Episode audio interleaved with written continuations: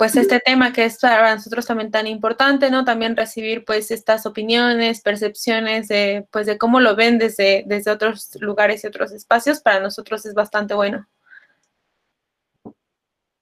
Gracias, Doleria, pues cuando quieras.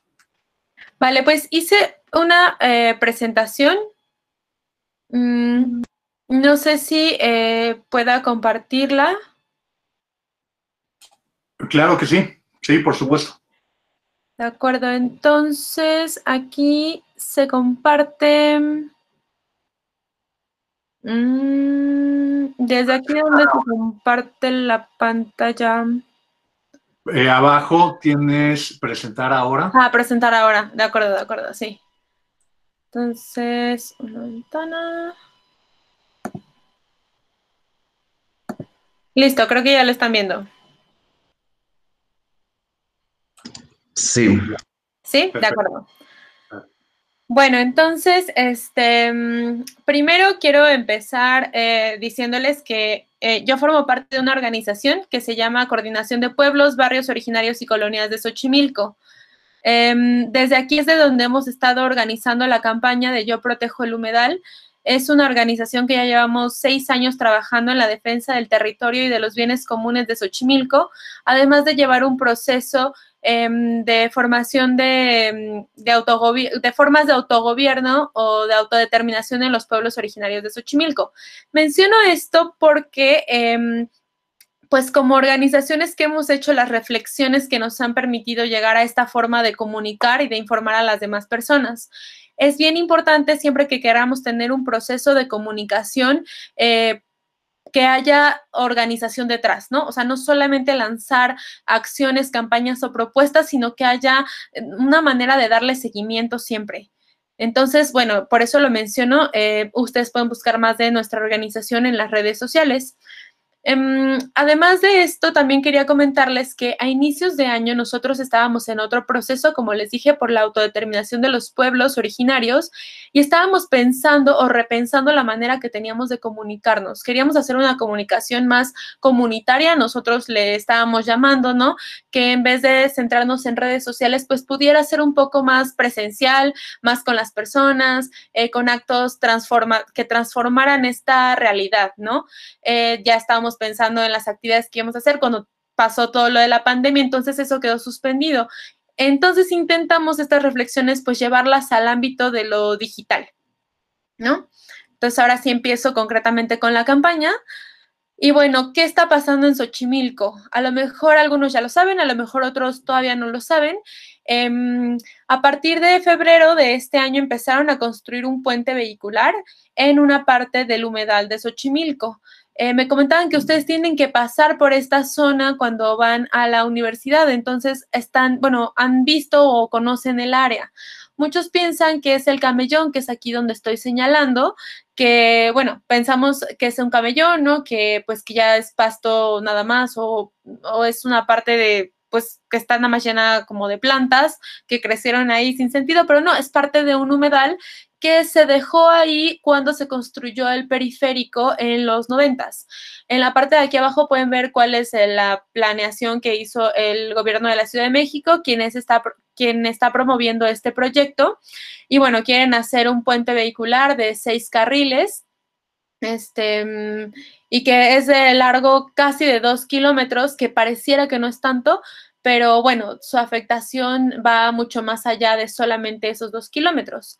Entonces, eh, nosotros em, en mayo del 2020 hicimos metimos un amparo, fuimos habitantes de Xochimilco, sobre todo eh, niños y jóvenes, o sea, personas menores de 30 años, eh, obviamente los niños acompañados de sus padres, y este amparo fue como la primera acción que nosotros emprendimos en este año, ¿no? Como tal porque nosotros de manera previa habíamos empezado ya la organización de la lucha por el humedal cuando estaban construyendo una serie en los ejidos de San Gregorio, que de hecho también está muy cerca de, la universidad, me comentaron.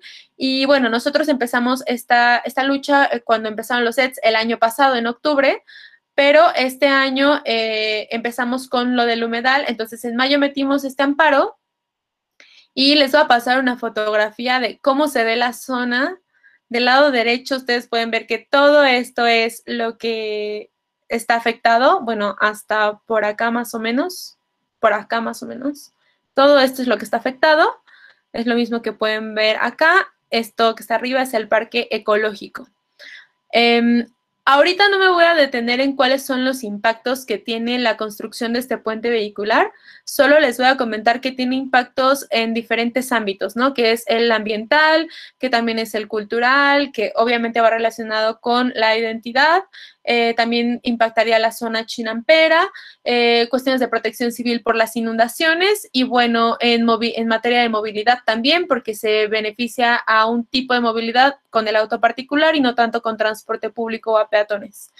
Em, entonces, eh, nosotros cuando lanzamos este, bueno, hicimos el amparo, pensamos que tendríamos que ir acompañando todas estas acciones que fuéramos haciendo, aunque fuera de manera virtual, porque eh, iba a ser bastante complicado mm, generar campañas como usualmente lo hacemos, ¿no? Cuando no estamos en, pues en pandemia, sobre todo en esta situación que estamos ahora. Eh, por lo general, nosotros convocamos asambleas, hacemos eh, talleres, pláticas, em, hacemos manifestaciones, ¿no? O sea, todo es muy presencial para nosotros, es nuestra manera de organizarnos. Entonces, empezamos a idear cómo podríamos hacerle. Así fue como eh, delimitamos algunos objetivos, ¿no? Que lo principal que queríamos era informar a las personas sobre lo que está ocurriendo, porque precisamente con la pandemia no podíamos salir, entonces muchas personas no estaban, eh, no sabían qué estaba pasando, em, no, no podían ver el espacio, no identificaban bien en dónde estaba, entonces lo primero que quisimos era informar lo que estaba pasando. Y en un segundo momento, pues sí, motivar a las personas eh, a participar de alguna manera, ¿no? Aunque fuera de manera virtual. Estos objetivos se han ido transformando a través del tiempo de estos meses. Les voy a ir contando en cada acción que hagamos cuáles han sido nuestros objetivos, nuestra audiencia y también lo que se ha logrado o la respuesta de las autoridades. Entonces, eh, como tal, la campaña se, pues, se retomó, se, se relanzó más fuertemente en julio de 2020 eh, la primera acción que ahí tuvimos eh, también ayuda de, otras personas que fueron las que crearon, de otra persona que fue la que creó los diseños originales eh, con estos animales, ¿no? las ilustraciones son de personas que nos están ayudando en la campaña, también las fotografías, ¿no? O sea, como que todo ha sido muy integrando a todas las personas que están interesadas en el tema. Entonces, lo primero que hicimos fue sacar esta campaña de tómate una foto con un cartel que diga yo protejo el humedal y etiqueta a las autoridades responsables. Todo esto acompañado de estas imágenes, faltan otras, que tenían muy poca información, imágenes y que se pudieran difundir fácilmente. Entonces, eh, nuestra intención era que se, se, distribuyera muchísimo, que mucha gente supiera qué estaba pasando. De hecho, lo compartíamos diciendo, ¿qué está pasando en Xochimilco? Entonces, eso llamaba la atención de las personas y pues todos empezaron a compartirlo, subieron sus carteles desde todas partes de, México incluso. Eh, nos mandaron del norte, también nos mandaron de Chiapas, o sea, muchas personas empezaron a compartirlo. Eh, ese fue como el primer paso, eso duró pues unas cuantas semanas, eh, bastante intenso. Y después de eso, em, después de eso, pues dijimos, vamos, ya que tenemos la atención de más personas, vamos a centrarlo en una acción más concreta, que fue el, hacer un llamado al Comité Nacional de Humedales, ¿no? Para que se pronunciaran al respecto de las afectaciones que estaban habiendo. Ellos eh, y podían tener una reunión el 13 de agosto, entonces hicimos una segunda parte de la campaña en la que les pedíamos que ellos alzaran la voz por el humedal. Entonces, ahí lo que pedíamos a las personas que ya estaban atentos de la campaña era que enviaran correos a este Comité Nacional de Humedades, de Humedales y presionaran en las redes sociales. Entonces, tenían que compartir estas imágenes que ustedes ven aquí etiquetándolas, ¿no? Em, etiquetándolos, dejándoles comentarios en sus redes, enviando estos correos. Y la verdad es que funcionó bastante bien porque gracias a toda la presión que ejercimos, ellos convocaron a esta reunión extraordinaria el 13 de agosto y nos comentaron incluso que recibieron más de 100 correos.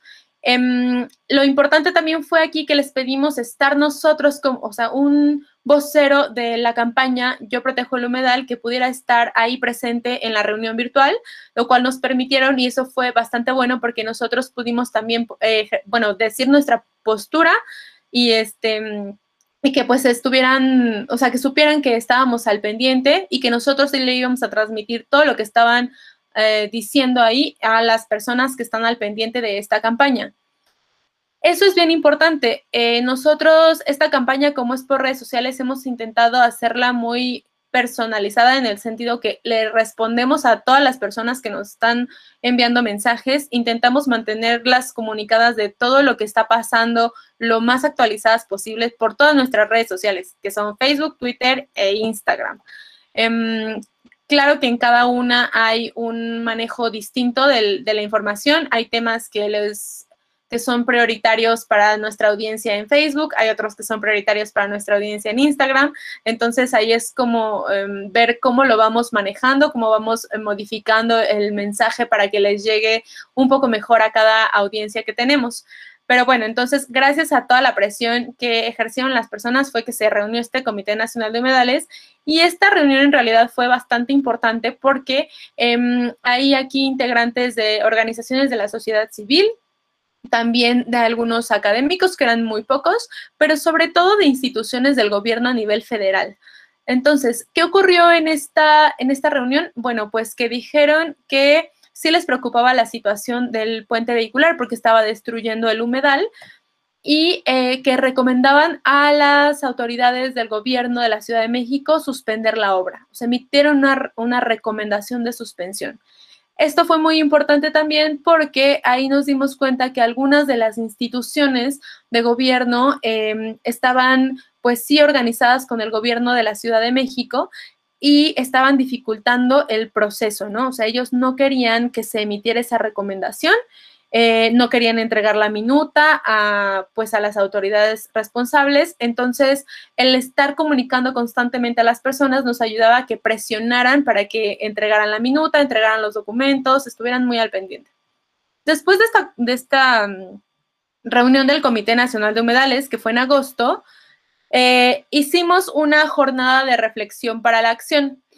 Em, esta es importante porque, eh, bueno, nosotros eh, a principios de, bueno, sí, a principios de año, en marzo, en abril, estuvimos organizando virtualmente jornadas de reflexión para la acción, pensando en que si estábamos en esta cuarentena, pues tuviéramos un espacio en el que pudiéramos seguir comunicándonos, avanzando y reflexionando de manera conjunta. Lo hicimos con diferentes temas que tuvieran un impacto en lo que nosotros hacemos constantemente en nuestro trabajo en Xochimilco. Entonces, esta fue una manera de darle un poco de continuidad a estas jornadas de reflexión para la acción, obviamente enfocado en el tema del puente vehicular. Eh, nuestra audiencia aquí eran, pues, sobre todo personas que estaban interesadas en este tema, que pudieran tener un poco más de elementos para argumentar. Eh, para nosotros es bien importante eso. O sea, el primer momento fue hacer visible lo que estaba pasando, pero siempre estamos buscando que las personas tengan todos los elementos para argumentar por ellas mismas y para generar un criterio, un criterio propio.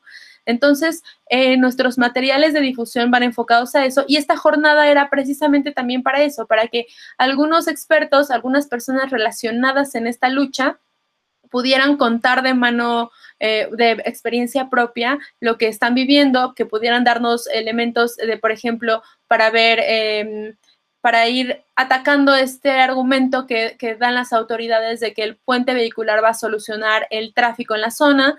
Entonces, pues teníamos este experto que nos decía, no, a ver, eh, así está la situación, así ha aumentado la venta de autos, eh, a quiénes está favoreciendo. también pueden ver aquí eh, cómo a más autos, pues no es que se solucione, sino que se genera tráfico inducido. Entonces, estas charlas para nosotros son importantes porque van avanzando también en, este, en esta manera de ir mm, como ampliando la conciencia de las personas, ¿no? Aquí también integramos entonces el hashtag movilidad sí, puente no, eh, haciendo también un sondeo de redes sociales de los comentarios que nos estaban diciendo las personas. Entonces, esto también es bien importante en los procesos de comunicación, que no solamente es lanzar, lanzar, lanzar información, sino también darnos el tiempo de, escuchar, ¿no? O sea, de leer los comentarios de en dónde está el, sentido común de las personas, eh, qué, es lo que ellos están viendo como una necesidad, qué es lo que les llama la atención del proyecto y entonces nosotros poder brindar estas propuestas, ¿no? Em, bueno, entonces eso fue el 18 de agosto. Después eh, del amparo que nosotros habíamos ingresado, nos iban, bueno, iban a hacer una audiencia, es decir, iban a revisar este amparo con todos nuestros argumentos y entonces iban a dictar si, lo, si suspendían el puente vehicular o no de manera temporal en lo que es la sentencia definitiva. Eh, los, los, procesos legales luego son un poco largos, eh, es difícil a veces seguirles el pie, entonces nosotros quisimos hacer esto público con toda la gente que ha estado siguiendo el tema. Entonces les dijimos, pues lanzamos otra parte de la campaña que se llama El juez protege el humedal. Nuestra intención era que le hiciéramos llegar a este juez de alguna manera que hay mucha gente que está al pendiente, que no solamente son quienes ingresaron el amparo, sino que ya hay toda una eh, pues, campaña, ¿no? Con personas de toda la ciudad, con personas de todo el país incluso, que están al pendiente de lo que está ocurriendo ahí. Entonces, desglosamos lo que venía en el amparo en imágenes muy cortas. Por ejemplo, pidámosle que cumpla nuestro derecho a la movilidad, ¿no? Eh, pidámosle que cumpla nuestro derecho a un medio ambiente sano. Entonces, estábamos eh, apelando a que este juez tenía esta conciencia también y que lo iba a, pues que iba a dar el fallo a favor de, pues, de la población y de la naturaleza. Aquí es importante que hicimos sobre todo eh, la, esta parte de la campaña en redes sociales, pero también hicimos una conferencia de prensa Fuimos en realidad pocas personas, no convocamos a que fuera un acto grande o amplio porque sigue la situación de COVID, solamente fuimos nosotros con todas las medidas, obviamente, y esto lo transmitimos en vivo a través de nuestras redes sociales. Eh, varios medios de comunicación pues han estado ya siguiendo también eh, lo que está ocurriendo, nosotros estamos intentando también mantenerlos siempre mm, pues este, informados de, de cada paso que vamos dando. Y aunque esta audiencia estaba planeada para el 28 de agosto, pues nos la fueron posponiendo semana tras semana hasta llegar al 17 de septiembre. Eh, aquí era bien importante mantener a todas las personas que han estado activas que supieran que se estaba difiriendo por otras razones, eh, porque no entregaban, el comité de humedales no entregaba eh, la, la CONAMP, la Comisión Nacional de Áreas Naturales Protegidas, no estaba entregando los documentos al juez incluso los multaron. Entonces nosotros estábamos informándole todo eso a las personas para que ellos pudieran mantener la presión y, y seguir diciéndole al juez que protegiera el humedal. Entonces, bueno, nos dieron la sentencia el 17 de septiembre y la sentencia fue favorable para nosotros. Eh, esto quiere decir que las obras actualmente están suspendidas en el tramo que no es área natural protegida. Em, ahorita les enseño un mapa para que vean cómo está dividido. Hay una parte que es área natural protegida donde están construyendo el puente y hay otra que no. Entonces, en donde no es área natural protegida es que se suspende la construcción de este puente hasta ahora. Esto es algo, em, pues sí, positivo porque este juez nos está dando eh, la razón y justamente por esto que menciona el Comité Nacional de Humedales, pero em, pues nos preocupa también que las autoridades del gobierno de la Ciudad de México no detienen la construcción. Eh, incluso su orden es pues seguir construyendo aunque el puente se quede a la mitad, ¿no? Prácticamente. Lo cual es absurdo, pero bueno, es lo que es lo que ellos están haciendo ahorita. Eso claramente favorece a las empresas constructoras, ¿no? O sea, no nos favorece ni a nosotros, no le favorece ni al gobierno de la ciudad, solo a las empresas constructoras. Entonces, para este punto, para este 17 de septiembre, la zona que yo les mostré al inicio ya está así, ¿no? Ya excavaron para colocar los pilotes del puente y como es temporada de lluvias, se inundan constantemente. Entonces, otro factor bien importante es que las personas que viven por ahí eh, están motivadas y toman fotos constantemente de lo que está ocurriendo. Entonces, las suben a redes sociales o no las mandan. Entonces, tenemos bastantes imágenes que, pues, que muestran, ¿no? Cómo este, si es un humedal, ¿no? Cómo hay afectaciones. y eh, incluso hay un video que se hizo viral porque está un señor sacando con una pala agua de, este, de esta parte de la construcción. Eso fue justo el 17 de septiembre que hubieron lluvias muy fuertes, se inundó muchas zonas de la Ciudad de México y bueno, cerca de aquí también hubieron bastantes inundaciones y afectaciones. Entonces, eso hizo que más personas se motivaran a, eh, pues a defender al humedal, a irse integrando en la campaña. Eh, para esto nosotros ya habíamos planeado nuestra primera acción presencial el 20 de septiembre y esto lo pensamos eh, por diferentes razones, ¿no? Una, porque veíamos que no detenían las la construcción a pesar de que había ya una sentencia del juez, eh, pero además también porque nos estuvimos comunicando con personas de Tláhuac. esto es también bien importante cuando se hacen estas formas de comunicación que eh, se empiezan a sumar personas de otros lugares con otras problemáticas. Entonces nosotros, nuestra intención al inicio era que se visibilizara lo del puente vehicular con el hashtag Yo Protejo el Humedal, pero ah, conforme ha pasado el tiempo nos hemos dado cuenta que todos los humedales eh, del mundo están corriendo ahorita mucho peligro. Entonces, em, pues para nosotros era importante que estas personas de Tláhuac nos estaban diciendo, oye, sí, pero también en Tláhuac tenemos humedales, ¿no? Y también nos quieren construir una plaza comercial por acá que va a afectar la sierra, va a afectar la zona chinampera que nosotros todavía tenemos. Entonces estuvimos platicando con ellos y decidimos pues hacer un acto eh, en conjunto, ¿no? Eh, nuestro tema fue, ya inundamos las redes sociales, ahora inundamos las calles, ¿no? Con esta alusión a, pues, hacer parte también del agua, como esta, este origen que tenemos en, en Xochimilco y en Tláhuac de lo lacustre, y la intención era hacer una, bueno, lo que se hizo más bien fue una rodada que salió de Tláhuac hacia el, la, donde están construyendo la plaza comercial y de ahí hacia el humedal y otra que salió desde el Zócalo hasta el humedal también. Además de, pues, las personas que querían ir a pie, una marcha de Xochimilco al humedal y también de Tláhuac al humedal. Entonces, em, aquí llegaron más de 500 personas Em, a nosotros, la verdad, pues sí nos, nos sorprendió. O sea, sí esperábamos que llegaran muchas, pero nos sorprendió que llegaran tantas, eh, dada la situación que estamos viviendo, lo cual se nos hace bien importante recalcar, ¿no? Porque siempre hay esa necesidad de, lo presencial y de, demostrar eh, que sí, que nuestro territorio, pues así es como se tiene también que apropiar, ¿no? Em, las campañas, la campaña digital tiene que ayudar precisamente para estas acciones o para estos momentos críticos. Aquí eh, nuestro objetivo entonces será pues integrarnos con otros actores sociales, ¿no? Fortalecer tanto la lucha de ellos como la nuestra, pero también eh, queríamos eh, dejar claro, o esta vez nuestra audiencia era más el gobierno, ¿no?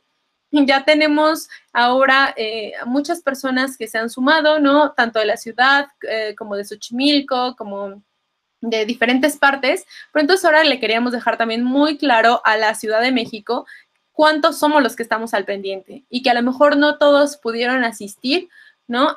a, esta, esta marcha, pero es, es una muestra, ¿no? De que no solamente somos un grupo de vecinos, no solamente somos tres personas, no, o sea, somos muchísimos los que estamos preocupándonos por esta situación. Mm, entonces, les va, esta, Pueden buscar las fotos en redes sociales. La verdad es que estuvo también bastante interesante aquí porque se sumaron también el sector chinampero. Em, hasta ahora habíamos tenido comunicación con ellos, pero esta fue como la primera vez que se sumaron más de lleno.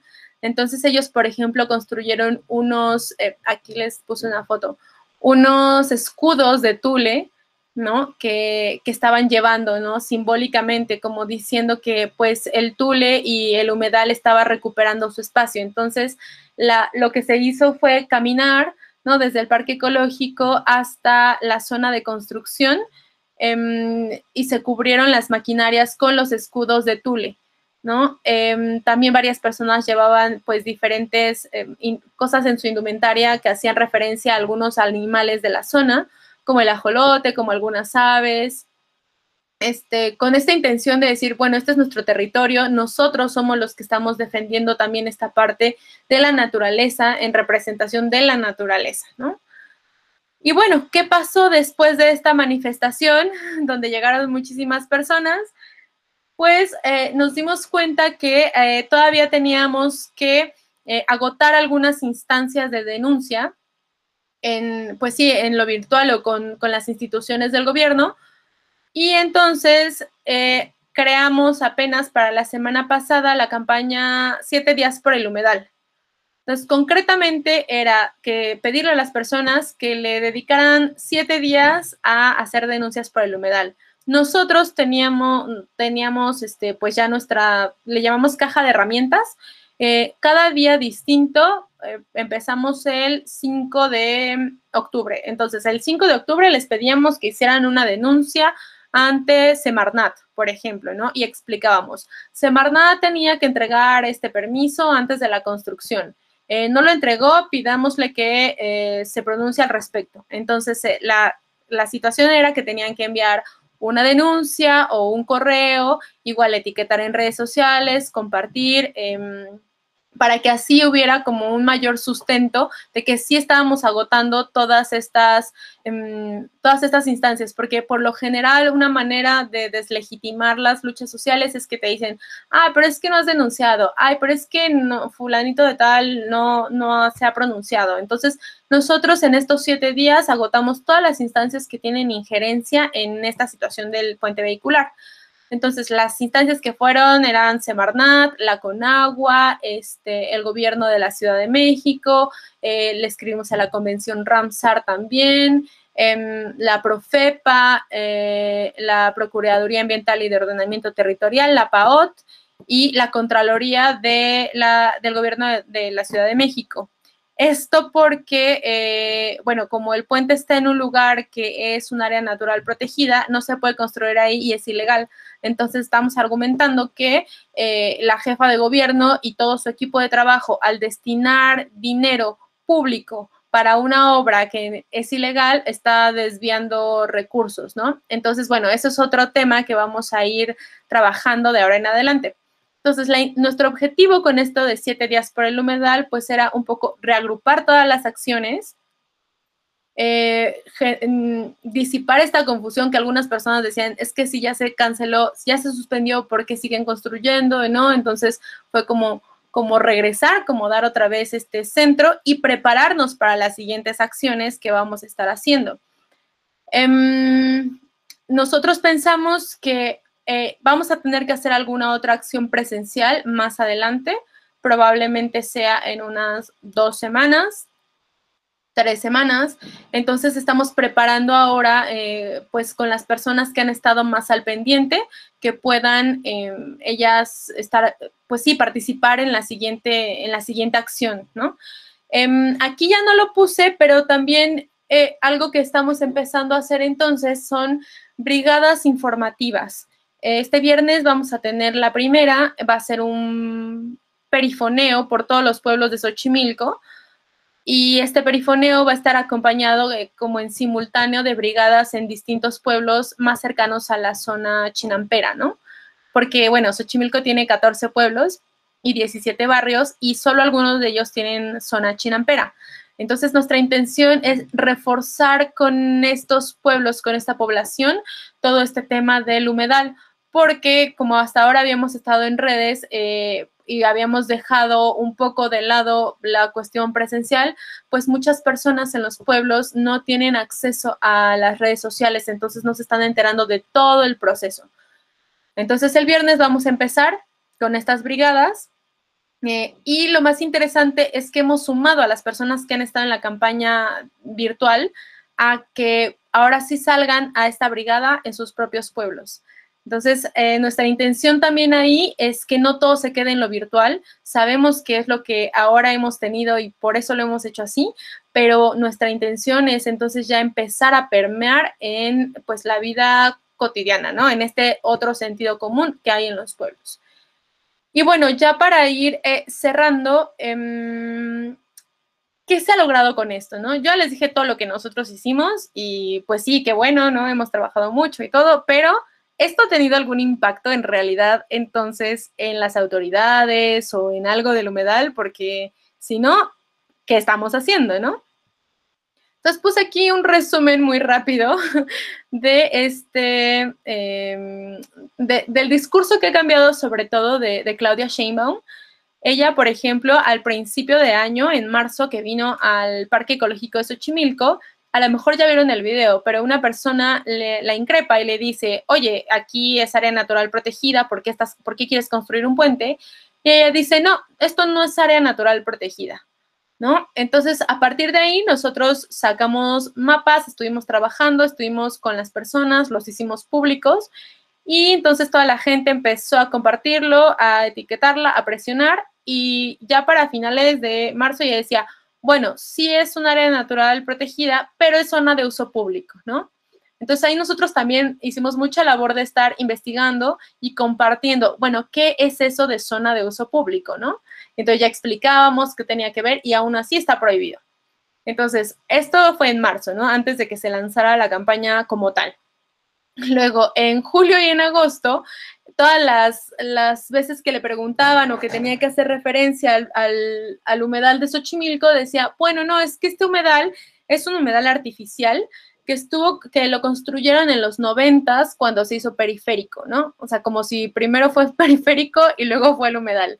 Entonces, bueno, este fue el discurso que estuvo manejando tanto ella como eh, la secretaria de Medio Ambiente, Marina Robles, que son las que más han estado contestando sobre el tema del humedal, al menos hasta julio y agosto. Entonces ahí nos damos cuenta pues que sí hay presión sobre lo que, o sea, el trabajo que estamos nosotros haciendo, sí le está presionando de alguna manera porque ella ha tenido que cambiar el discurso. Y a finales de agosto, que ya, eh, que ya había pasado también lo de los humedales, que incluso ya más, más periodistas estaban tomando la nota, le estaban preguntando y cuestionando, ella sacó un plan de restauración del humedal eh, y dijo que lo iba a trasplantar a Chapultepec, que incluso ya había trasplantado algunas de las de los tulares que ven ahí a Chapultepec y subió, bueno, hasta hizo una presentación de PowerPoint, hizo un video, ¿no? Un render en el que mostraba su supuesta restauración y este, y bueno, o sea, Mm, toda la gente, pues como ya tiene mucha más información para este momento, ya conoce la zona, ya sabe qué especies están en peligro, ya sabe que es ilegal, ya sabe qué autoridades son las involucradas. Entonces nadie le creyó y le estuvieron eh, respondiendo y respondiendo a esto que ella no lo ha mencionado incluso de nuevo. Aquí nos falta agregar que entonces ya para septiembre eh, pues también ya están saliendo otros funcionarios a tener que, pues sí, a, dar la cara, ¿no? Pero siguen en este discurso. Marina Robles hace dos días dijo que esto es una humedal artificial todavía, ¿no? Eh, el secretario de Movilidad también ya tuvo que salir a decir que, pues, que no, que es una humedal artificial. Entonces ya no tienen forma de, pues, o sea, ya se están viendo presionados porque ahora han tenido que salir otros actores que no estaban saliendo a defender el proyecto, pero ahora lo han tenido que estar haciendo, ¿no? Ese es uno de los impactos que nosotros hemos visto, además de la reunión del comité de humedales y además de la posición del juez, que eh, nosotros creemos que sí hubo un impacto de todo lo que estamos haciendo, em, porque él incluso hace una semana reiteró la suspensión y además dijo que esta restauración que Claudia Sheinbaum está proponiendo tampoco se puede hacer eh, porque, bueno, lo que ella propone es que se haga el puente y ya que hagan el puente, restauran la zona, ¿no? Entonces dijo que no, tampoco se podía hacer de esa manera. Entonces, bueno, eso es lo que hasta ahora nosotros hemos hecho de la campaña. Em, bueno, es mucha información y es en poco tiempo, ¿no? Por eso es que también lo, lo hemos, pues lo intentamos sintetizar en esta presentación. Y bueno, eh, nada más no está aquí como tal en la, en, lo que, en la diapositiva, pero quería comentarles también que para nosotros es bien importante que eh, si se dan cuenta, nuestras acciones no solamente son como que comparte un cartel y ya, sino que detrás hay un montón de trabajo para explicar a todas las personas qué es lo que está pasando. ¿No? Nos damos, la verdad, bastante tiempo de que si alguien nos escribe y nos dice, oye, yo me acabo de enterar de esto, ¿qué está pasando? Les mandamos eh, documentos, le mandamos fotos, le mandamos información, porque la idea es que la gente pueda ir creando este propio sentido común, que puedan tener incluso sus propias ideas de cómo defenderlo e incluso el material que hacemos, eh, la caja de herramientas que hicimos, les dijimos que eso es algo que ellos pueden utilizar para defender sus propios espacios en donde ellos vivan. Si en algún momento tienen algún problema eh, como el del puente vehicular o de alguna construcción ilegal o algo que está ocurriendo en sus territorios, pueden utilizar esta caja de herramientas para hacer denuncias. Entonces, eh, bueno, no sé si más bien eh, me detengo yo aquí en este momento por si alguien tiene algún comentario o algo que no haya mencionado, mejor me pregunten y ya, este, pues ya me, dicen mejor qué, qué tal. Gracias, Valeria. Yo tengo una pregunta, no sé si nos puedas eh, platicar un poquito. Este proceso con su campaña de difusión que buscan concientizar a las personas, ¿no?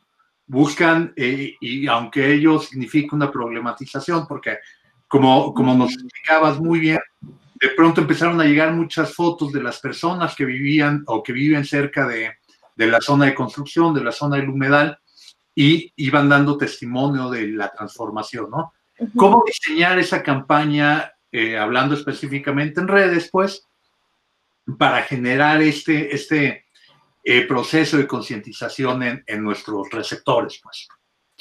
Sí, pues mira, yo creo que depende mucho de, o sea, creo que hay que tener claridad en que cuando tú lanzas un mensaje, em, hay diferentes personas a las que les puede llegar. Hay quienes tal vez tengan esta conciencia un poco más crítica, ¿no? Y que ya estén listos para sumarse a alguna acción hay quienes están como en esta conciencia, digamos, transitiva, ¿no? O sea, que están empezando a cuestionar, están empezando a, ver su entorno, como que todavía no saben bien que sí que no, y por nosotros sobre todo nos hemos intentado dirigir a esas personas, ¿no? O sea, quienes están como indecisas, ¿no? O sea, quienes apenas están viendo el problema, a lo mejor no han tenido una forma de participación, pero tienen la intención de hacerlo, ¿no? Entonces, eh, está muy pensado para ellos porque nosotros les vamos como poniendo pequeños eh, pasos, ¿no? A seguir.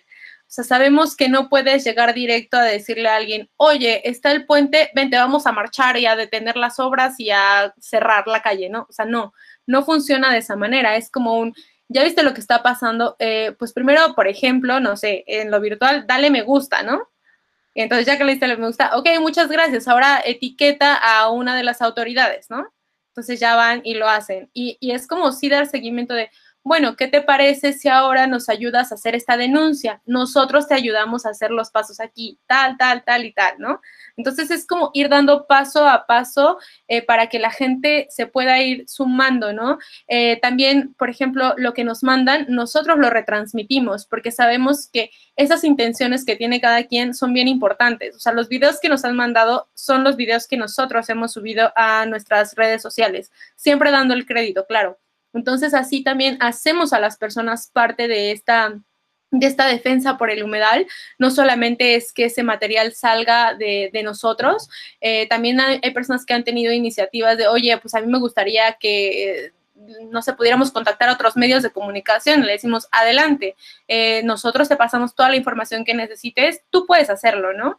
Eh, o hay personas que nos dicen, oye, es que eh, yo puedo traducir esto, ¿no? Para que llegue a otras personas en otros países. Y es como, adelante, ¿no? Tú también puedes hacerlo, nosotros te damos el material, te explicamos qué es lo más relevante, pero tú te puedes integrar a esto.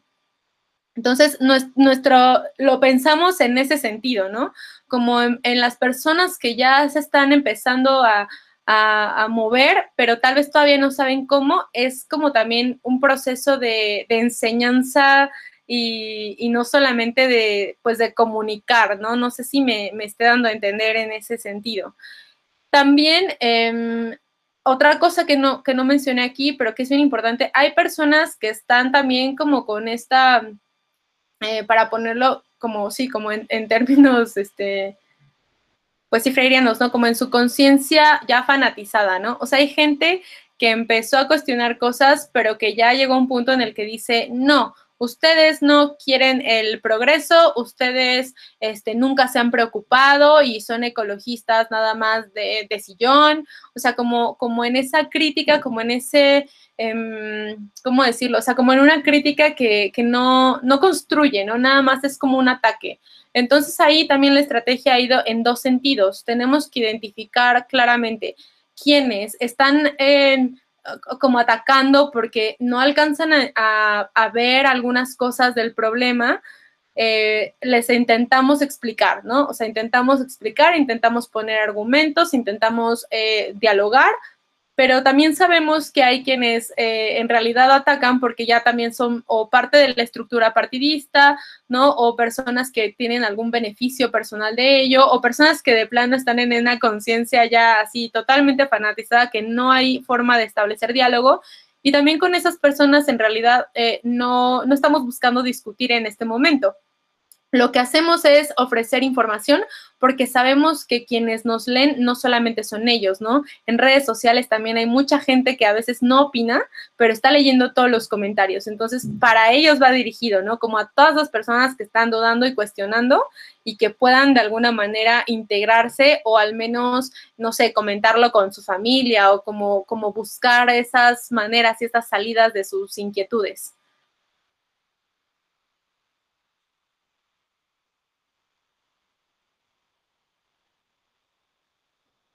No, tienes tu... tu Muchas gracias. ¿Alguien más que tenga alguna pregunta, algún comentario?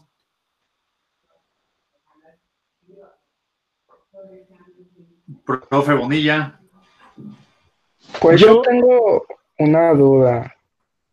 Bueno, no es duda, eh, bueno, o sea, sí, es este, como, no sé si bueno, hablando por todos, como quisieras algún tipo de ayuda igual en redes sociales para expandir más lo que ya llevas hecho.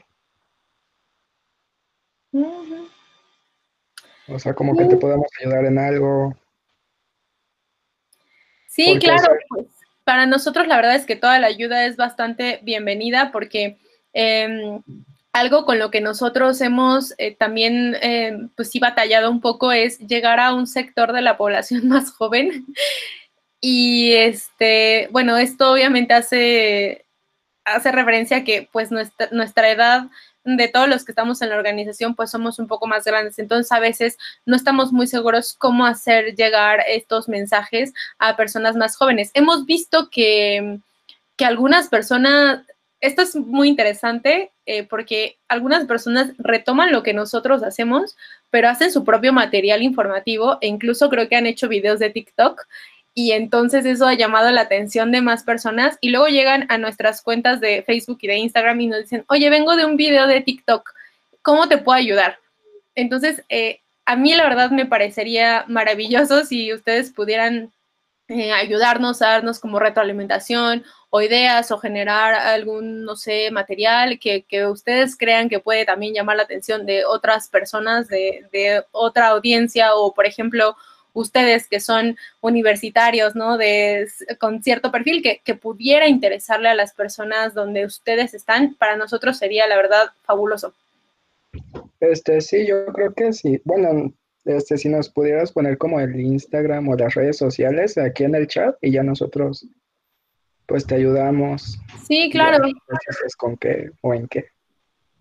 De hecho, yo te quería pedir que si nos pudieras explicar como esta parte de la caja de herramientas, como para saber hacia dónde podríamos como dirigirnos, porque de hecho conozco a, aquí, yo igual soy parte de Xochimilco, y conozco a, varias personas que creo que se, relacionaron con, este tema. O sea, porque tengo una, un par de amigos que fueron a la, a la rodada. O sea, vi en sus historias que, participaron en, en, estos, en estas campañas.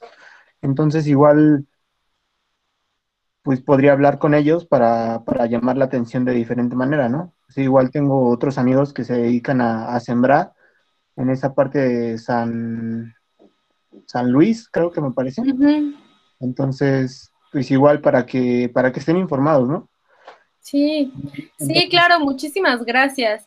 Pues mira, la caja de herramientas que nosotros hicimos fue, eh, es un documento en, de Google, en Google Drive, em, tal cual viene cómo hacer una denuncia, ¿no? Entonces, eh, es un documento en el que te explica, esto es lo que está pasando, eh, tenemos que hacer esta denuncia ante esta institución, por ejemplo, la mm, Profepa, ¿no?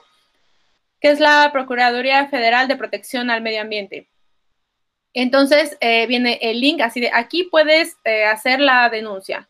Te ponemos el enlace y abajo te vamos poniendo toda la información que tú necesitas para hacer esta denuncia, ¿no?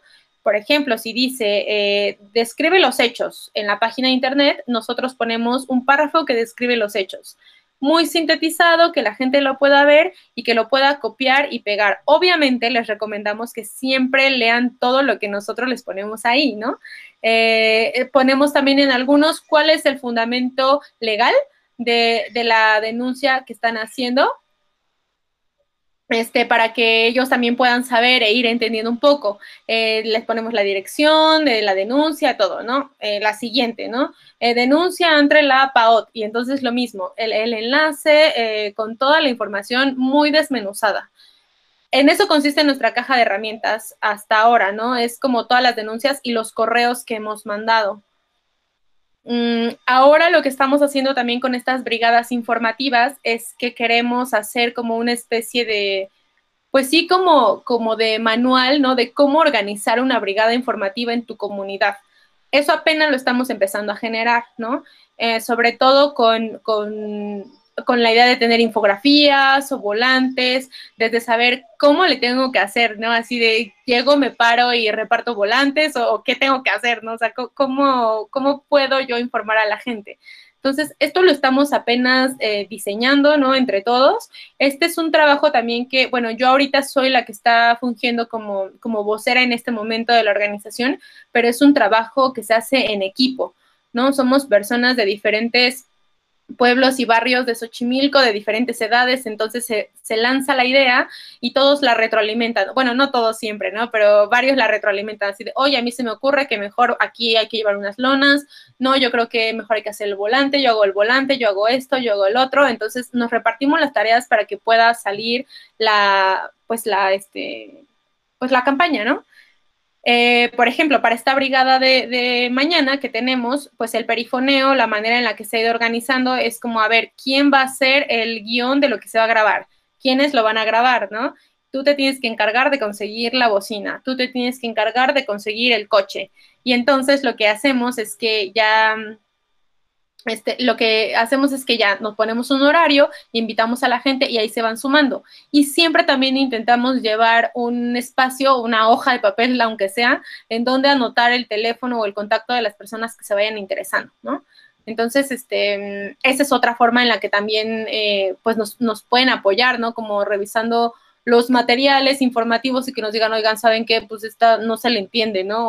Oigan, ¿saben qué? Este, esto creo que le podrían modificar o este tema estaría más interesante también abordar o no sé, eso siempre es bueno, como una retroalimentación desde lo que ustedes estén viendo, mm, para nosotros es genial.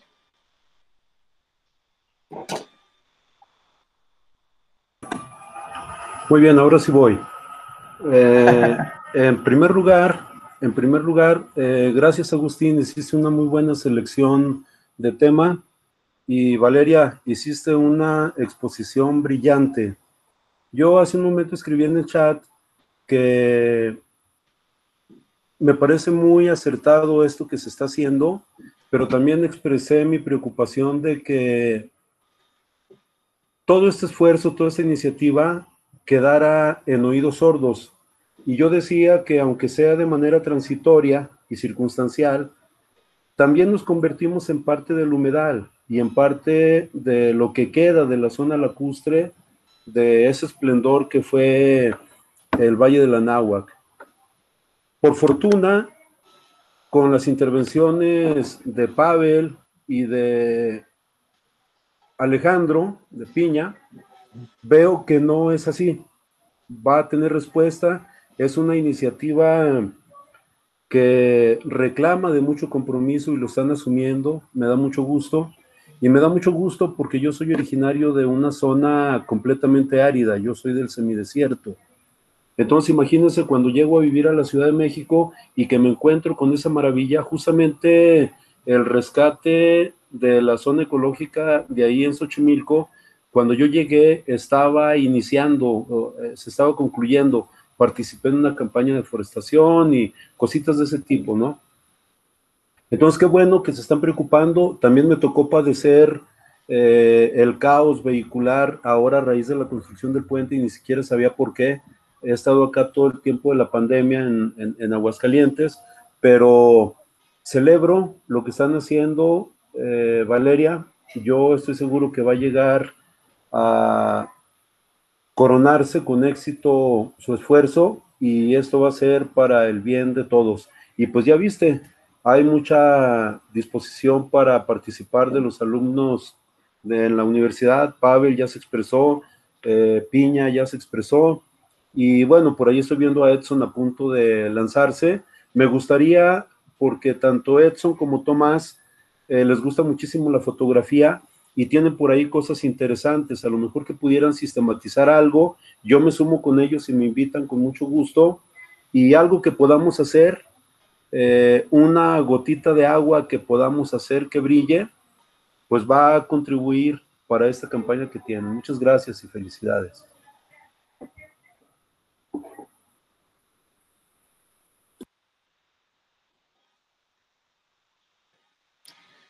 Sí, también otra cosa que se me olvidó comentarles es que em, estamos eh, no lo puse en la presentación porque no lo hemos retomado por ahora, pero lanzamos esta convocatoria de, se llama, eh, les haya puesto Movilidad Sí Puente No, con la intención también de encontrar eh, soluciones a este problema, porque nosotros no negamos que hay un problema de tráfico en la zona, ¿no? O sea, sabemos que, que sí lo padecemos, o sea, quienes hemos tenido que transitar por ahí, yo me imagino que ustedes, a mí también me tocó varios años eh, tener que pasar por esa zona y la verdad es bien pesado, pero eh, lo que hacemos nosotros es pensar, eh, analizar cuál es el origen de este, de este problema que estamos viviendo y entonces encontrar alternativas que no nos generen más problemas después.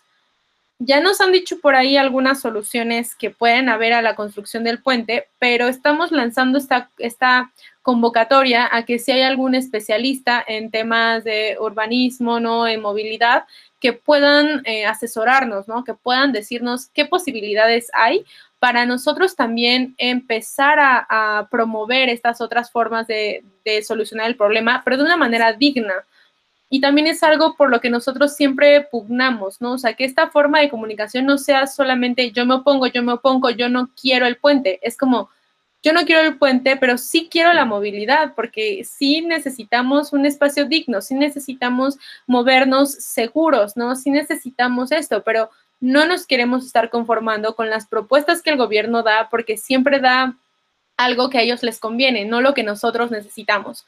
Entonces también esa es la intención de, nuestra campaña, ¿no? Como empezar a buscar estas soluciones que a nosotros nos hagan bien como población y sobre todo también pensando en que pues estamos enfrentando una crisis climática y eso es un tema bien importante y bien delicado porque la pandemia precisamente es, es una consecuencia de alterar y de, de estar eh, modificando los ecosistemas, ¿no? O sea, de, esta manera en la que lo hemos estado haciendo. O sea, no es sostenible, em, no, mm, no, o sea, la verdad es que sí es muy alarmante, ¿no? Y quienes le estamos padeciendo, pues sí somos nosotros que ya estamos aquí, pero también estas poblaciones, estas personas que apenas son niños, niñas, eh, creemos que también es una manera de enseñarles, ¿no? O sea, de sentar precedentes y de decir, esto es la manera en la que también se pueden organizar y luchar. O sea, es una manera de, mostrarles la capacidad que podemos tener todos nosotros ahora. Entonces, a nosotros sí nos, pues nos inspira mucho que las personas que sean más jóvenes y más chicas también se estén integrando a esto y si tienen más propuestas o más ideas, no necesariamente ahorita, ¿no? Si ya después, cuando lo estén, no sé, a lo mejor platicando a otra persona o a lo mejor ya que estén haciendo otra cosa, se les viene a la mente algo, pues siempre nos pueden contactar para decírnoslo. Hola, hola. Hola, hola. Hola. Ah, Ya estás este, ahí, Champi. Antes que nada, pues eh, quiero aplaudir el, el- trabajo que han estado haciendo. Creo que es un tema muy importante y también creo que eh, eh, es muy importante eh, seguir concientizando a, la- a las personas porque al final eh, lo que las mueve, pues, o, más bien el propósito sería generar convicciones, ¿no? De, del por qué es importante los humedales y qué es lo que representa para, para la zona de, de Tláhuac, Xochimilco. Y, y que además entiendan este, qué es lo que eh, les precede, ¿no? Porque son patrimonio de la humanidad, tanto Xochimilco, Milpalta y Tláhuac. Eh, desgraciadamente creo que este, incluso a los que vivimos alrededor de, la zona patrimonio, este, no estamos eh, tan conscientes del significado y de la importancia que tiene tanto tangible e intangible eh, ese espacio, ¿no? Entonces, este, yo creo que para seguir generando convicción y que se sigan sumando a este, este proyecto, el cual creo que es este, muy importante, es seguir difundiendo la importancia que tiene es, la, la zona patrimonio, ¿no? Desde los usos y costumbres y, y bueno, la, la, parte tangible que es de todos los humedales eh, y demás, ¿no? En, el, en mi caso, pues, yo no vivo en, en, un pueblo lacustre, pero sí vivo en un pueblo que, que se lo están carcomiendo la, las, las minas, eh, ya que pues cruza la, la, la sierra de Santa Catarina, entonces también eso ha sido con el tiempo pues también un problema y yo creo que con el futuro mis sobrinos o, o, hijos no van a poder ver ya los cerros que están aquí, ¿no? Y eso es todo y bueno, felicitaciones y igual este, cualquier este, cualquier forma en la que podamos apoyar, pues estamos aquí en el, les mandamos apoyos y, desde Zapotitlán.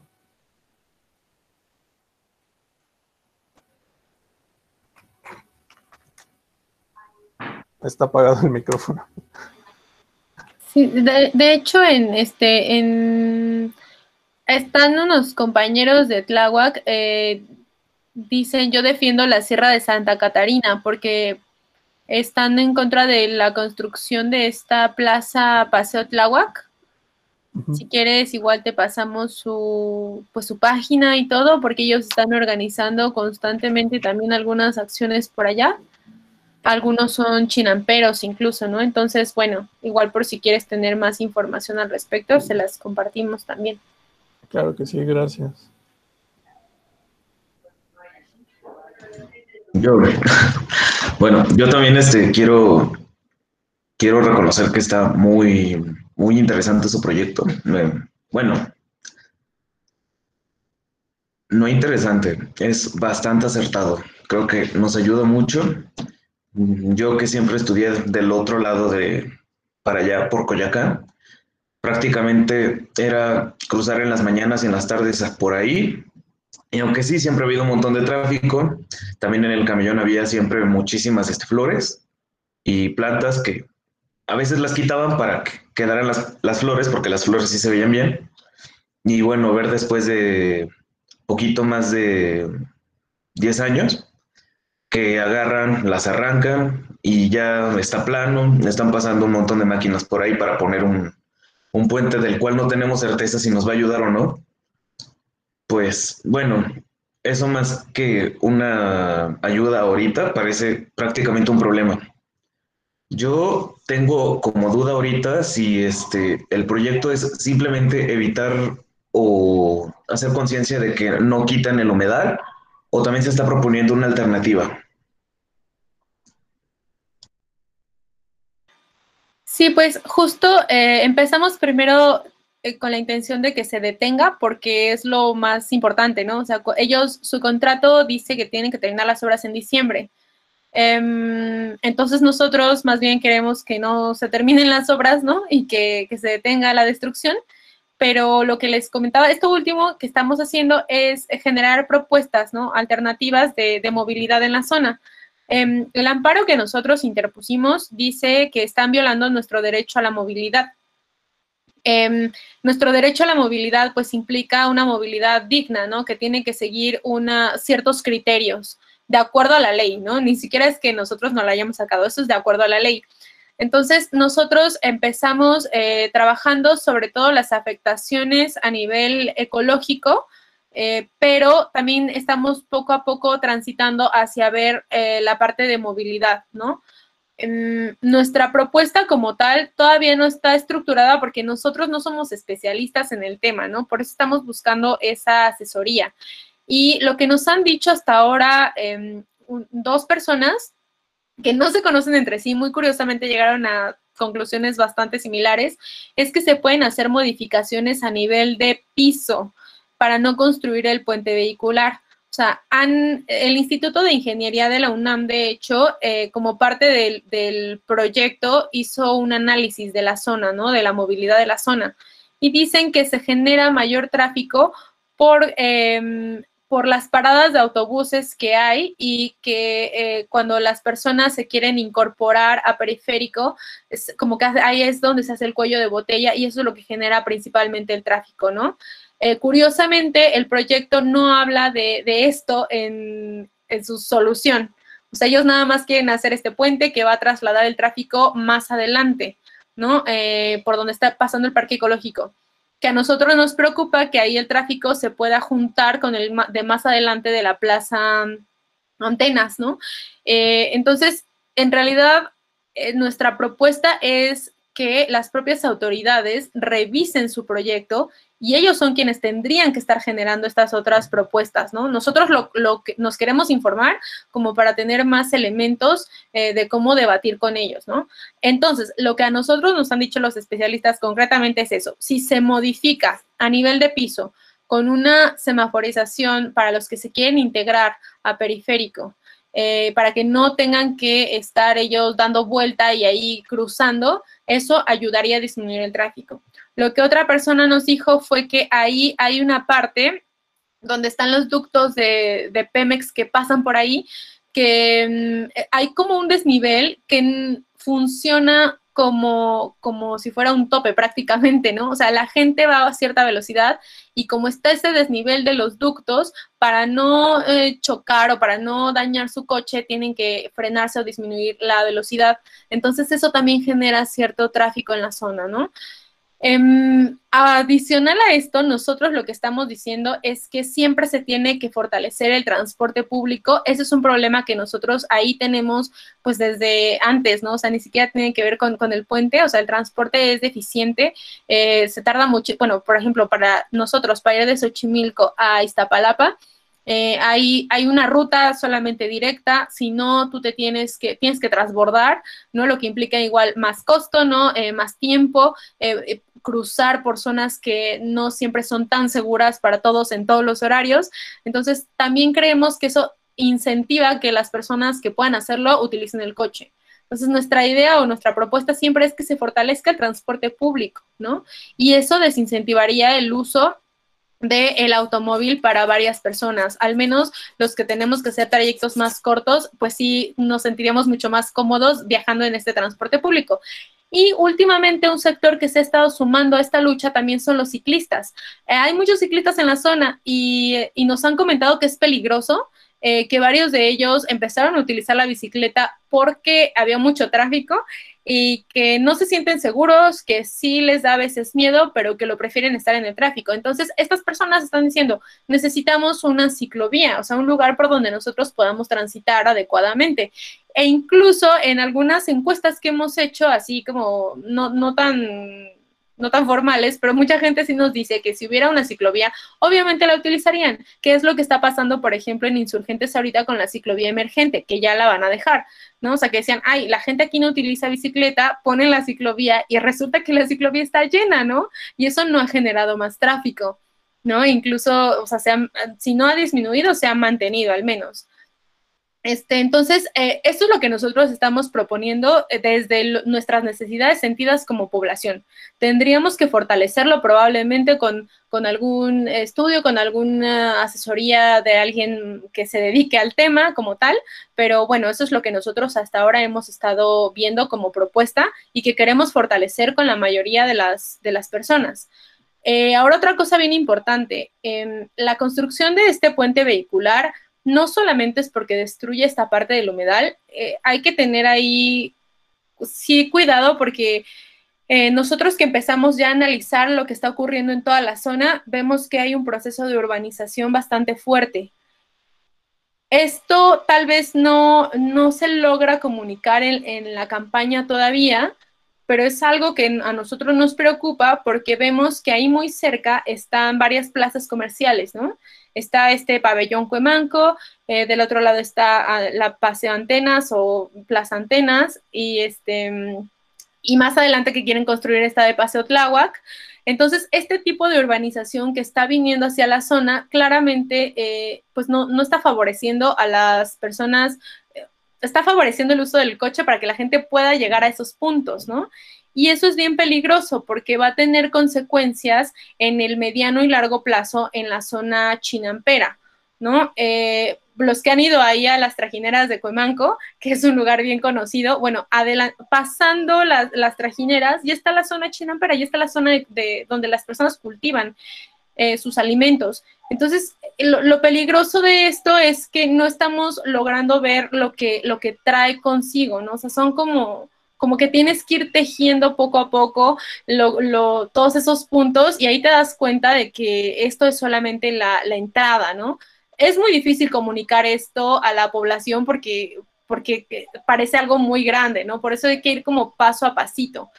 Y también otra cosa que nos preocupa, por ejemplo, es el agua, porque muy cerca de ahí hay varios pozos, varios pozos de SACMEX. Entonces, eh, el, humedal permite la filtración del agua y, no sabemos qué consecuencias eh, esto va a tener en los pozos que están ahí, que abastecen a más personas, en, las inundaciones que van a haber en la zona, más allá de los animales, más allá de todo esto que es lo que nosotros vemos en general. Eh, también va a tener un impacto bastante fuerte para, para todos los que habitamos en la zona. Y bueno, la temperatura, ¿no? O sea, que, va a aumentar muchísimo la temperatura también. Si de por sí ahorita eh, el impacto que está teniendo eso en nuestras vidas, pues es bastante. Eh, no, o sea, son, son cosas que van escalando, ¿no? Entonces, la propuesta es sí del tema de movilidad, pero también es como esta propuesta para sobrevivir en realidad, ¿no? O sea, para enfrentar la crisis climática. Son, no podemos separar los temas.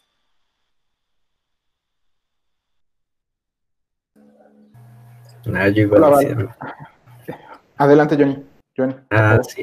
Bueno, lo del agua, lo que dices de, de ahí, cuando yo he ido a jugar ahí a la pista de canotaje, que es donde están las islas, hay como un hoyo donde se está escapando el agua. Y esa agua no saben a dónde se está yendo. Incluso ahorita en las temporadas de lluvias, aumentó el nivel del agua y después el agua se volvió a escapar. Y yo creo que ese es uno de los efectos que podría tener el puente. Sí. Y ya. Sí, gracias. Es que sí, o sea, esta zona ya tiene muchos problemas y el puente como que solamente le va agregando otro. Entonces, este, es, complejo, la verdad es bastante complejo. No hay como que una solución única, pero creemos que si no detenemos esto, solamente es aumentarle algo más a lo que ya hay, ¿no? es como si tú ves basura tirada en la calle y tú llegas y pones otras dos bolsas negras de basura con el puente vehicular, es eso, ¿no? Eh, es aumentar lo, que ya está pasando y que es bastante grave. Sí, incluso, bueno, yo estoy en mi falta eh, y aquí en Milpalta casi no dejan hacer ese tipo de construcción, no deja, no está permitido que construyan plazas o centros comerciales por lo mismo del suelo de cómo está.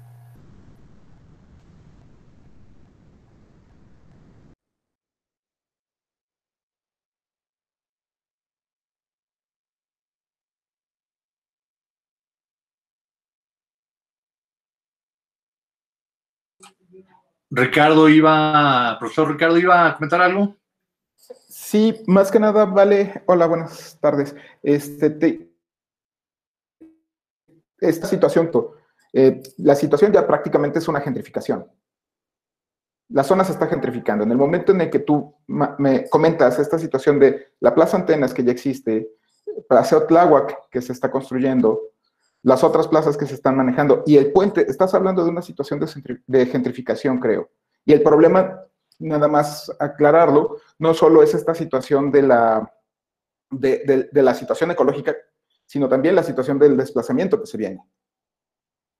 Esta, esta situación donde todos los pueblos originarios que están asentados en estas zonas van a terminar migrando y generando cinturones de miseria alrededor de la ciudad porque no van a poder sostenerse a partir de los costos que van a generar estos lugares, estos nuevos lugares que se están construyendo. Si se está contemplando dentro de su, discurso, dentro de sus estrategias de comunicación, el informar de esto a la población? ¿O, ahorita es nada más el enfoque ecológico para empezar a manejar el tema? Pues digamos que la esta parte la estamos trabajando un poco más con el sector de Xochimilco. O sea, la campaña que yo les mostré es más abierta, ¿no? Eh, particular con las personas de Xochimilco, sobre todo con chinamperos que se han estado ya sumando el, último mes. Eh, para ellos también esto es bien importante porque implica, eh, como tú dices, que se van a tener que desplazar porque las chinampas ya no van a estar funcionando como lo hacen ahorita, que de por sí tienen muchos problemas. Entonces, lo que, lo que estamos diciendo al respecto es que también está impactando, o sea, es una cuestión de, a nivel del discurso, ¿no? El discurso hegemónico que ahorita tienen es que esto es el progreso y mucha gente desafortunadamente piensa todavía en los pueblos que esto es parte de ese progreso y que nos hacen falta vías para salir, ¿no? A, la ciudad, a lo urbano a trabajar nosotros lo que estamos intentando trabajar con las personas, con los chinamperos directamente y con las personas de los pueblos, es que, este, pues que más bien se tienen que, o sea, tenemos que fortalecer nuestra, nuestra identidad, ¿no? O sobre todo como Xochimilcas y nuestro trabajo productivo. ¿no? Que es bien importante, es no rescatar, no me gusta la palabra rescatar porque al final es más bien fortalecer, ¿no? o como como reiterar ¿no? la, relevancia que tiene. Hemos también intentado eh, poner sobre la mesa que las chinampas es como si tú visitaras un sitio arqueológico en cualquier otro lugar, ¿no? es como si tú vas a, em, a la península de Yucatán, ¿no? Y visitas eh, Chichen Itza y tú lo ves y dices, wow, está impresionante, esta construcción tiene más de mil años. Y las chinampas también. las chinampas eh, son prehispánicas, son un método de cultivo prehispánico, o sea, son un espacio arqueológico y nosotros somos precisamente los descendientes de estos xochimilcas prehispánicos que construyeron estas estas chinampas. Entonces, lo que estamos intentando hacer es más bien como a nivel, eh, sí, de, fortalecer la identidad, eh, sí fortalecer como esta cuestión de, la importancia y de la relevancia que tenemos como habitantes de los pueblos originarios, sobre todo. Eh, el tema de gentrificación como tal no lo estamos trabajando, estamos más bien enfocándonos en esto, en esto que te comento, en esto que te menciono. Em, es difícil porque este discurso que, ha manejado, o sea, que se ha manejado pues desde el gobierno, o sea, en general, siempre ha sido como que los pueblos son el espacio donde está lo más folclórico, ¿no? Y como que estamos atrasados y como que vienes a Xochimilco a comprar plantas y vienes a las trajineras, ¿no? Y ya, y qué bonito. Y, y pues en realidad eh, nosotros creemos que eso mucha gente ahorita ya está viviendo del turismo, sobre todo, sí, sí de el producir plantas em, de temporada o de ornato, pero también se están perdiendo entonces estas otras técnicas. Entonces ahí lo que, lo que tenemos en mente o lo que nos gustaría también empezar a trabajar más es este pues a fortalecer el, el discurso, pero no, no tanto nosotros, sino el sector chinampero es quien lo está haciendo, ¿no? Em, tuvimos una, de hecho, como parte de, estas, de esta campaña, tuvimos un, día en la mañana una charla desde la Chinampa. Nos fuimos a hacer un recorrido en una, en un, este, pues en una, en una como lancha, sí, lancha, eh, y ahí estuvimos platicando con, con, los chinamperos, ¿no? Les estuvimos preguntando qué opinaban del puente, qué problemas son los que ellos enfrentan, cómo los va a impactar, eh, qué han estado trabajando. Entonces, nosotros creemos que ellos son los que tienen que ir impulsando también este tema. Estamos viendo cómo nosotros los apoyamos porque también como ellos tienen horarios de trabajo de sol a sol, eh, es difícil para ellos crear estrategias de comunicación eh, hacia afuera, ¿no? Entonces ahí más bien apenas estamos viendo cómo, cómo es que vamos a ir em, enlazando toda esta parte pero sí, sí lo tenemos en mente, eh, solo que pues todavía no lo hemos integrado como, como tal. Y en los pueblos, pues sí, también es, para eso son nuestras, estas brigadas que vamos a empezar a hacer a partir de mañana, porque también hemos visto que las personas, pues, aunque no transiten tanto la zona, em, a veces piensan que un puente está bien, ¿no? O sea, el puente es lo que nos va a ayudar a salir de Xochimilco. Así se ve, ¿no? Sabemos que nosotros vamos a salir, pero también no vemos lo que va a entrar. ¿No? Y no vemos que ese puente no nos va a favorecer a todos de manera igual, ¿no? Eh, eso es lo que estamos trabajando ahorita y lo que vamos a empezar a trabajar en los pueblos de Xochimilco, como más el tema de la movilidad, eh, porque es lo que las personas más están viendo. Ok, sería lo, inmediato, vamos. Te afecta en, la primer, en un primer nivel. Sí. Va, ok. Gracias. Pues muy interesante todo, Valeria, te agradecemos mucho. No sé, algún comentario más, alguna pregunta más.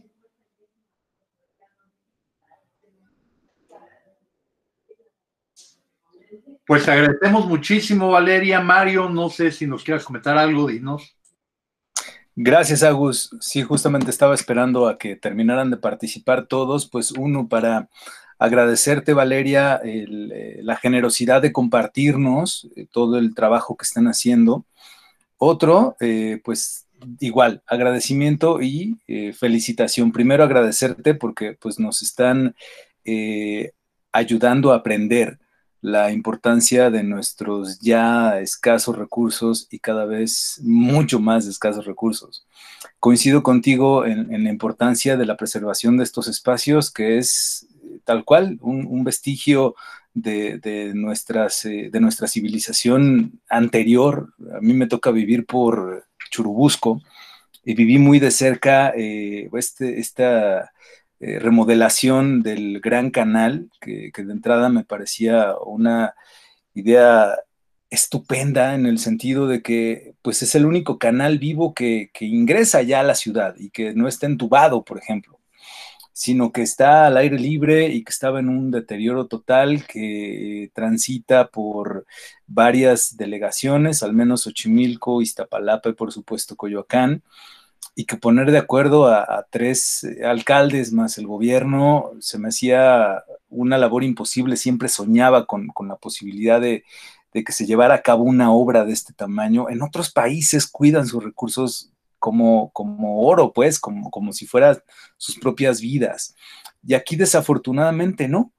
Mm, me toca a veces recorrer este espacio y, me da mucha tristeza pasar por Iztapalapa, verlo lleno de basura, eh, verlo en deterioro, y en algunas otras, eh, en, alguna otra calle o en dos calles adelante en Iztapalapa, limpio, bien cuidado, los vecinos organizados, protegiéndolo, haciendo actividades. En Halloween, bueno, en Día de Muertos hacen una actividad preciosa que crean un eh, cementerio eh, al lado del canal, un cementerio falso, y las personas acuden a presenciar la llorona. Es decir, este tipo de, unión me parece fundamental para seguir preservando. Entonces, que todo esto llega finalmente hacia, la parte que ustedes están peleando, ¿no? Hacia, hacia ese humedal que es justamente donde conecta este gran proyecto que, que tenía o tiene el gobierno, que ya no sé si avanza o no avanza en Iztapalapa, que al final del día sí se concretó en Coyoacán, que los vecinos de, concretamente donde vivo en la campestre Churubusco, se pusieron muy, eh, a la defensiva y habían muchas eh, opiniones encontradas y, decisiones muy raras, ¿no? Y ver que al final el proyecto se llevó a cabo, que está bien, quedó bien dentro de lo que cabe, la fauna todavía no acaba de regresar me parece ver increíble, increíble ver patos, garzas llegando hasta a tres cuadras de donde vivo, ¿no? O sea, cerca del metro Tasqueña ver garzas me parece extraordinario. Creo que tendría que ser al revés, acostumbrarnos a ver que la fauna pues tiene que vivir donde estamos nosotros y el esfuerzo que, ustedes hacen por, por preservar sí su patrimonio, porque son ustedes los que han vivido ahí y tus papás y tus abuelos, bisabuelos, tatarabuelos, etcétera, etcétera, pero también es el legado que ustedes mismos están compartiendo con nosotros y dejando para los que vienen adelante. Celebro mucho las opiniones y las participaciones de los estudiantes. Eh, me parecen sorprendentes y creo que ya, ya tendríamos que pasar justo a, a verlas como normales, como ese ¿Yo qué hago? Yo me animo con una foto, yo tengo este statement, yo pienso esto, yo quiero hacer esto, yo quiero ayudar, yo quiero sumarme. Entonces, eh, al final del día, somos 22 personas conectadas que conocimos el trabajo que ustedes eh, realizan, que lo reconocemos, que lo agradecemos y que bueno, pues eh, nos, nos, quedamos mucho más conscientes porque estos 22, pues vamos a hablar con otros 22 y otros 22 y otros, y así vamos a crear pues una conciencia mucho más eh, grande a, nivel eh, de personas de, la importancia de preservar lo que tenemos a nuestro alcance, un camellón, eh, ¿sabes? Una plaza, un pequeño huertito, una calle, eso es parte de nuestro patrimonio y realmente eh, defenderlo como ustedes lo están defendiendo, porque es valiente, lo, que decía al principio, o sea, también esto eh, implica muchos riesgos para ustedes, muchos riesgos, eh, porque hay intereses, intereses de las personas que están construyendo, intereses políticos, otro tipo de intereses, incluso en cuanto a las propiedades, etcétera. Entonces también se ponen en riesgo y eso es completamente valiente. Con esto concluyo. Muchas gracias, eh, Valeria. Gracias, Agustín, también por, por la iniciativa y por, tomar eh, el, liderazgo de esta plática y decir, vamos a hablar de los humedales. Muchas gracias.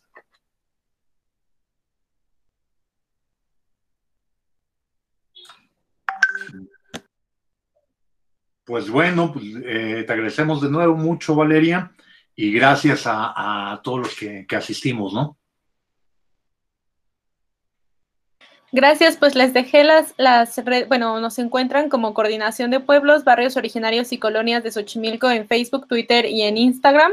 Em, por los tres medios les respondemos lo más pronto que, que podemos. Si no, también nos pueden mandar un correo, ese no se los puse, pero es la Coordinación de Pueblos no, no es la coordinación, es coordinación de pueblos, arroba gmail.com. Se los escribo.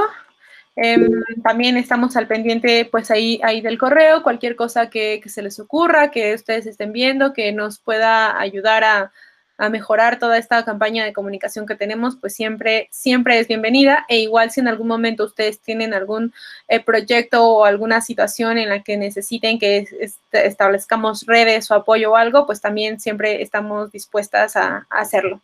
Muchas gracias por el espacio y por escucharnos. Gracias.